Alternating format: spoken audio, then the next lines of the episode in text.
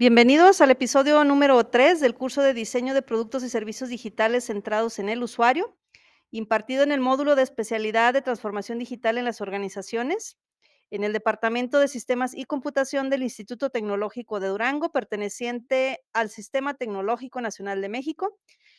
Y quien les habla, Dora Luz González eh, Bañales. Entonces, sean bienvenidos a este nuestro episodio número 3 de la temporada 2022.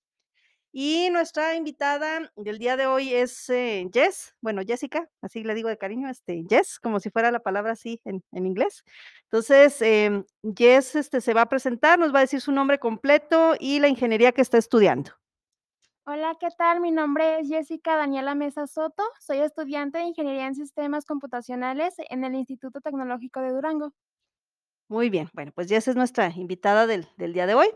Y recordándoles que ya tenemos episodios eh, grabados, dentro de, de ellos se van, en el primer episodio hablamos de lo que es la técnica del think aloud, el episodio anterior sobre lo que son heurísticas y el juicio experto.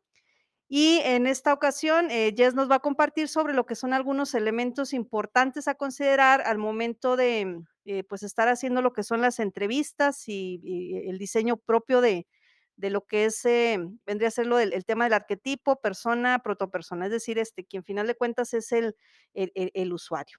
Y nuevamente recordándoles que todos los episodios de esta temporada están basados en lo que son los artículos publicados en el portal de Musuring You, a quien agradecemos este, nos haya tenido la confianza para autorizarnos a hacer uso de su información en lo que es la, la grabación de estos eh, podcasts. En, en el episodio anterior eh, vimos eh, un poquito sobre el perfil de Jeff Sauro, que es la persona de, de quien creó el portal de Musuring You, que vemos que, es un investigador que tiene eh, pues mucho lo que es la parte del desarrollo de métodos de investigación estadística y para nuestra buena fortuna pues aplicado a lo que es el área de investigación con usuarios. Y por complementar un poquito sobre lo que hace Jeff Sauro, eh, también mencionar que Jeff eh, ha escrito varios eh, libros Em, algunos de ellos, si no es que todos, mm, se pueden conseguir ya sea directamente a través de su portal o eh, también en en en portales como puede ser, este, Amazon, en Amazon México en concreto se pueden conseguir.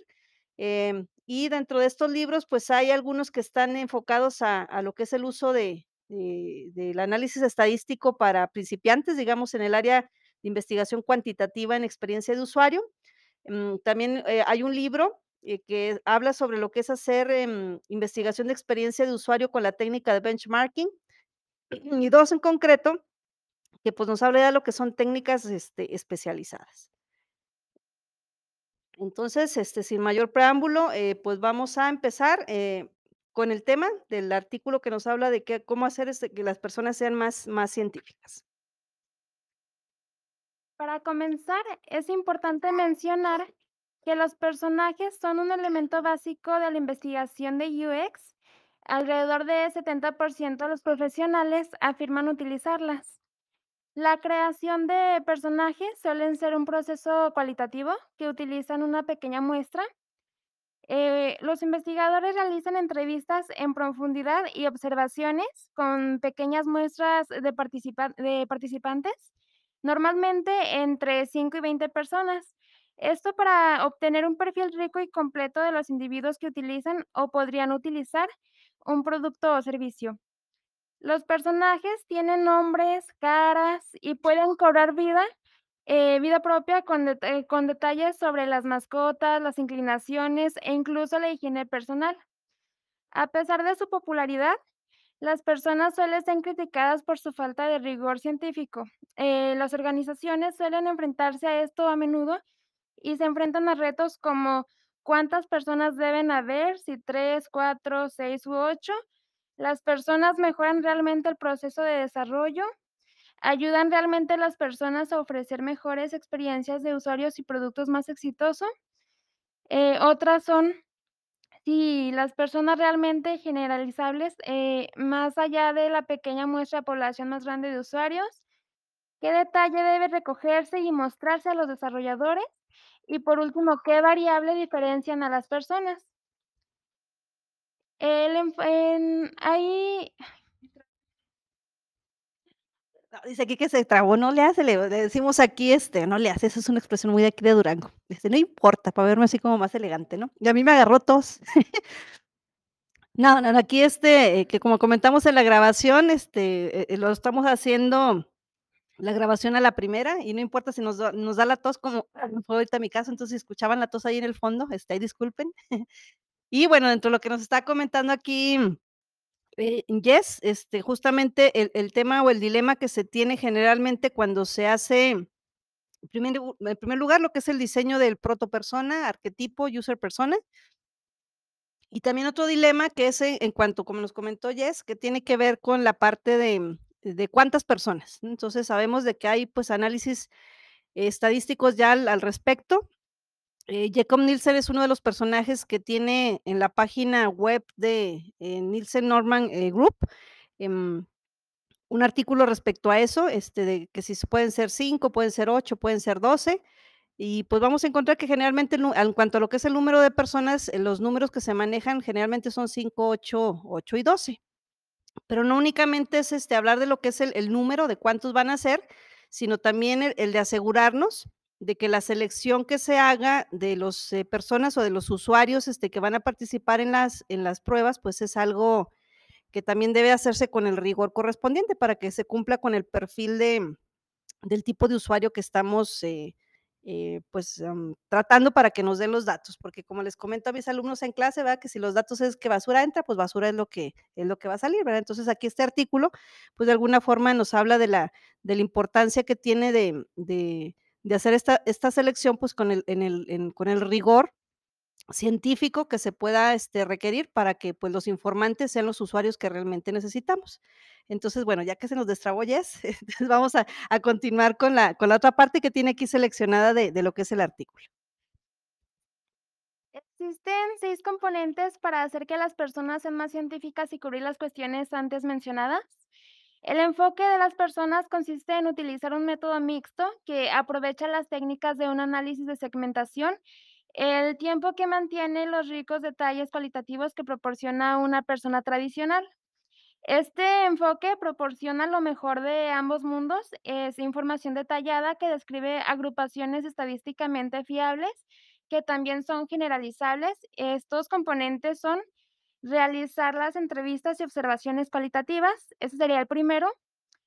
Eh, mediante una cuidadosa observación e indagación, se identifican los retos, problemas, actitudes y comportamientos que caracterizan y diferencian a los grupos de usuarios. El número de participantes, eh, que entreviste y observe está está en función de los comunes que sean los comportamientos y actitudes que observen. El segundo es encuestar, a una amplia muestra de usuarios y o clientes potenciales. En este punto, los datos cualitativos no pretenden ser generalizables y con muestra más pequeña se limita a ver grandes diferencias entre las personas y los personajes. La encuesta debe incluir, eh, preguntas que aborden las variables clave e hipótesis que haya identificado a partir de la entrevista cualitativa o de sus personas, si ya las han identificado anteriormente. La tercera el tercer punto sería identificar los segmentos mediante una técnica de agrupación estadística. En este punto con los datos recogidos en la encuesta de la muestra grande, identifica patrones en las respuestas. Hay una serie de técnicas estadísticas para identificar los segmentos. Eh, suelen utilizar una técnica llamada análisis de clases latentes, eh, por sus siglas ACL, para identificar los grupos ocultos. El ACL es similar a otras técnicas de agrupación que agrupan variables basadas en la eh, correlación entre las respuestas, pero es más adecuado para manejar los datos categóricos que se obtienen de este tipo de encuestas. Al igual que el análisis factorial, el proceso es iterativo, ya que se empieza con un número de segmentos llamados clases, que a menudo son 4 o 5, y a lo largo del proceso se aumenta o disminuye el número de clases, y se mantienen las variables que se consideran que diferencian a los grupos para ver la historia que cuentan los datos sobre los grupos que existen. El cuarto punto que estaríamos viendo es el de determinar las variables clave que diferencian los segmentos. A lo largo del proceso de identificación de clústeres, en sus datos, algunas variables surgirán eh, como más importantes para diferenciar segmentos que otras, eh, para comprender mejor qué combinación de variables predice mejor la pertenencia a una clase. Utilizamos una técnica complementaria llamada análisis discri- discriminante. Se trata de una idea similar a la de predecir la afiliación a un partido político haciendo unas pocas preguntas menos específicas. Por ejemplo, las variables que diferencian a las personas que se alinean estrechamente con el Partido Democrático frente al Partido Republicano, como las actitudes hacia la igualdad, la libertad y el papel del gobierno federal.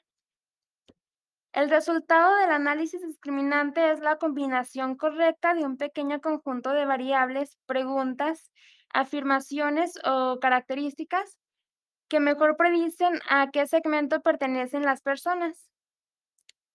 El quinto punto que estaríamos viendo es el de predecir la permanencia a un segmento mediante una herramienta de tipificación.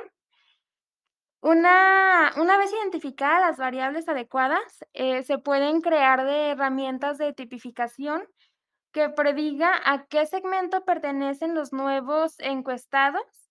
Esta herramienta de tipificación, que se entrega como un archivo de Excel o un conjunto de fórmulas, puede utilizarse para ayudar a, a reclutar este, para los estudios de usabilidad, las encuestas o el marketing y la venta de productos.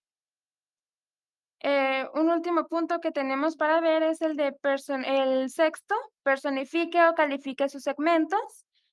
Dependiendo de si se está adoptando un enfoque más exploratorio o explicativo, deberán personificar o calificar sus segmentos.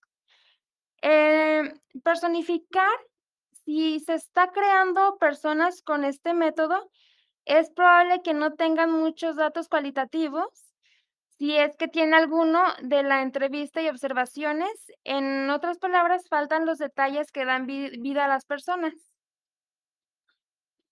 En el concepto de calificar, si estamos utilizando este proceso para validar sus personas, es probable que ya cuente con los datos cualitativos, incluyendo citas de personas reales. Esto le ayudará a determinar si ha identificado el número correcto de personas y variables, además de que también le indica si un personaje representa, por ejemplo, el 10% o el 50% de la población objetivo algo que los datos cualitativos no pueden proporcionar. También esto puede ayudar a, dar un significado adicional a los comentarios que, escucho o de los datos cualitativos.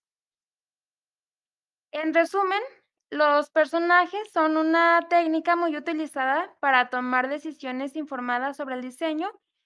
Se han derivado principalmente utilizando métodos cualitativos de pequeñas muestras Además, se les critica por una falta de rigor científico y las personas y determinar qué detalles son realmente importantes.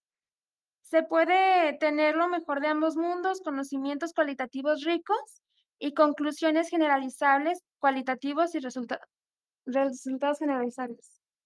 Muy bien. No, de hecho, esta esta parte que resume, em, Jess, de lo que es el el el artículo, eh, justamente nos habla, ¿no? Y y todo lo que nos estuvo, eh, relatando de las características de de cómo, eh, organizar ese grupo de usuarios, eh, justamente esta parte que dice, ¿no? Que mucha gente critica de que, ah, pues es que cuando tú haces el proceso de selección o reclutamiento de tus usuarios, así como que, pues eso, no forma parte así como de un proceso científico como tal, y más, este, las personas que em, están más en la parte del análisis estadístico, donde pues ahí el rigor de, de seleccionar este, quiénes son los informantes es todavía más, eh, más rígido que lo que puede ser a veces en la parte cualitativa. Pues vemos cómo a través de este artículo y con todo lo que estuvimos viendo de estos seis puntos para eh, lo que es hacer esa parte de agrupación de lo que son los, los usuarios, por la terminología que ustedes estuvieron escuchando con, con Jessica, pues nos damos cuenta que si había la duda de que si esto puede ser de método científico, es método científico. Aquí por mencionarles eh, algunos de los términos, ¿no? Este, que seguramente ya es para ti fueron este, nuevos, como el de eh, tipificación, este, no sé, pues, si por ahí, este, ubiques otro, bueno, yo voy por escoger ahorita una como como ejemplo, pero, este, uno fue el de, eh, tipificar, eh, luego nos habló de de, pues, de técnicas estadísticas, eh, avanzadas, bueno, entre los que puedo ubicar aquí, que para quienes son más de la parte cualitativa les puede resultar también, este, novedad, em, cuando nos habla de análisis factorial, no sé si por ahí, Jess, ubicas otro término que haya resultado, clases latentes, comenta ellos, este, que es otra de las las clases latentes, que eso también es parte de del análisis estadístico, eh, si mal no recuerdo, por ahí también se habló de de la técnica de ah, pues sí, la de clases latentes, tienes razón, es la de ACL, em nos habla de también, este, de temas de variables. Entonces, vemos, eh, que si, algunos de ustedes, quienes nos escuchan, en un momento determinado, tuviesen ustedes que, de alguna forma, justificar que el proceso de selección de esas 5, 8, 12 o más personas, usuarios, eh, se requieren para una prueba, si alguien pone en tela de juicio de que, eh, no se puede seguir un como rigor científico en cuanto a la selección de de estos usuarios, ustedes pueden encontrar en este artículo, eh, pues, la justificación de cómo esto sí es posible, a través de los 6 puntos que que Jess por ahí nos estuvo nos estuvo comentando. Y, pues, cuando estamos en este mundo de diseño de personas, este, a veces lo ve uno de la forma muy, este, cualitativa, ¿no? Cuando decimos, le damos un nombre, luego tenemos el perfil de que la edad, el género, que a qué se dedica, este, mm, su nivel de uso de tecnología, y a veces lo vemos así como un proceso como, em, aparentemente muy simple, pero que vemos que también puede llevar, pues, esa parte de rigor científico que se puede ocupar en estas cosas. Y justamente la la página de Measuring You, este, a través de Jeff Sauro, pues, es quien nos hace ver esta esta parte científica, ¿no? De lo que es el análisis de los de los datos. Y bueno, este, Jess, pues, eh, finalmente, eh, si nos puedes, eh, externar de lo que llevamos vistos hasta este momento del del semestre, ¿qué consideras que esta materia te está aportando tu formación como futuro ingeniero? Bueno, ingeniera. Eh, seguridad y confianza, y también hablar porque, pues, me costó en el podcast, y sí, es algo que realmente tengo que, este, desarrollar las habilidades comunicativas, expresivas, porque, pues, de pronto en la carrera estamos muy enfocados y dejamos de lado lo explicativo, y también el tema que fue muy importante para lo que estamos viendo en la materia, ya que, pues, nos está hablando de los usuarios, eh, y nosotros como como, bueno, en ingenieros, en el ámbito de sistemas también está el el hacer como las pruebas de de testing, eh, las pruebas con usuarios. Entonces, también me pareció muy interesante el tema.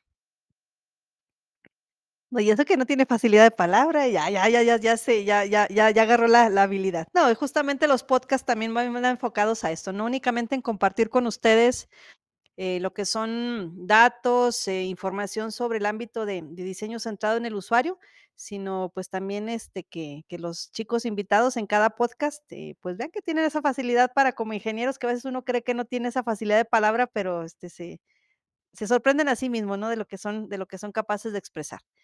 Bueno, pues, les agradecemos su su atención en este, el podcast, este, de esta de este episodio, eh, y nuevamente reiterándoles la invitación para que nos acompañen en los siguientes podcasts y que nos escuchen también en lo que son los, eh, podcasts que tenemos, eh, preparados para las siguientes, em, ediciones.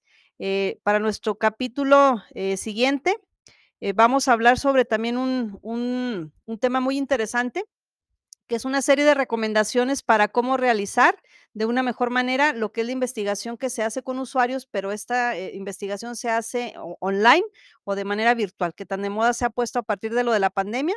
Entonces, Jeff Sauro, Measuring You, nos ofrece una serie de recomendaciones para que podamos hacer de una mejor manera estas investigaciones en en modalidad online. Eh, gracias por su atención y nos vemos en la próxima. Bueno, no nos vemos, nos escuchamos en la próxima. Thank you.